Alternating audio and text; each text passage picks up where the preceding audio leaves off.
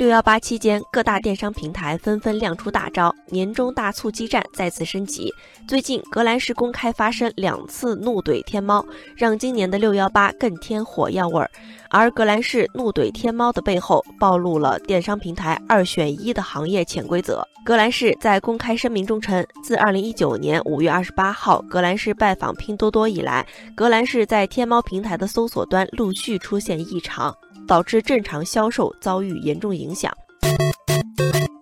对此，不少好奇的网友特地去天猫官网测试了一下。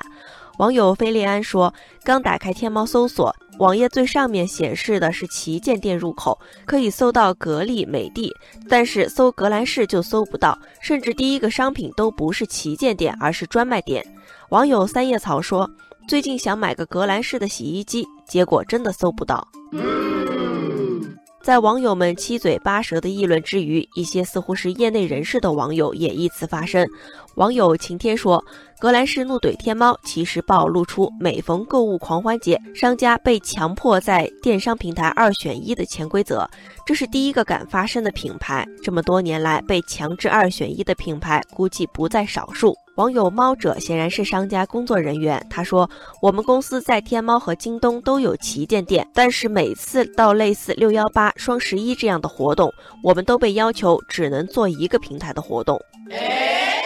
网友光年之外说：“电商平台二选一由来已久，近几年每到六幺八、双十一等各大电商购物节前后，总会有不同的二选一事件发生。”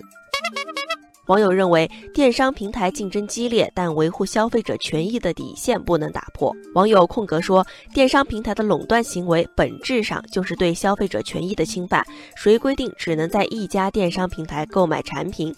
网友一缕阳光说，随着格兰仕公开发声，也许会有第二个、第三个品牌方效仿这种行为。在阿里、京东、拼多多的电商新格局之下，平台要重新思考如何与品牌商相处。网友屋顶的清风说：“店大欺客、垄断竞争和消费者弱势这三大问题越发明显。说到底，忽视对消费者合法权益的维护才是问题的症结。”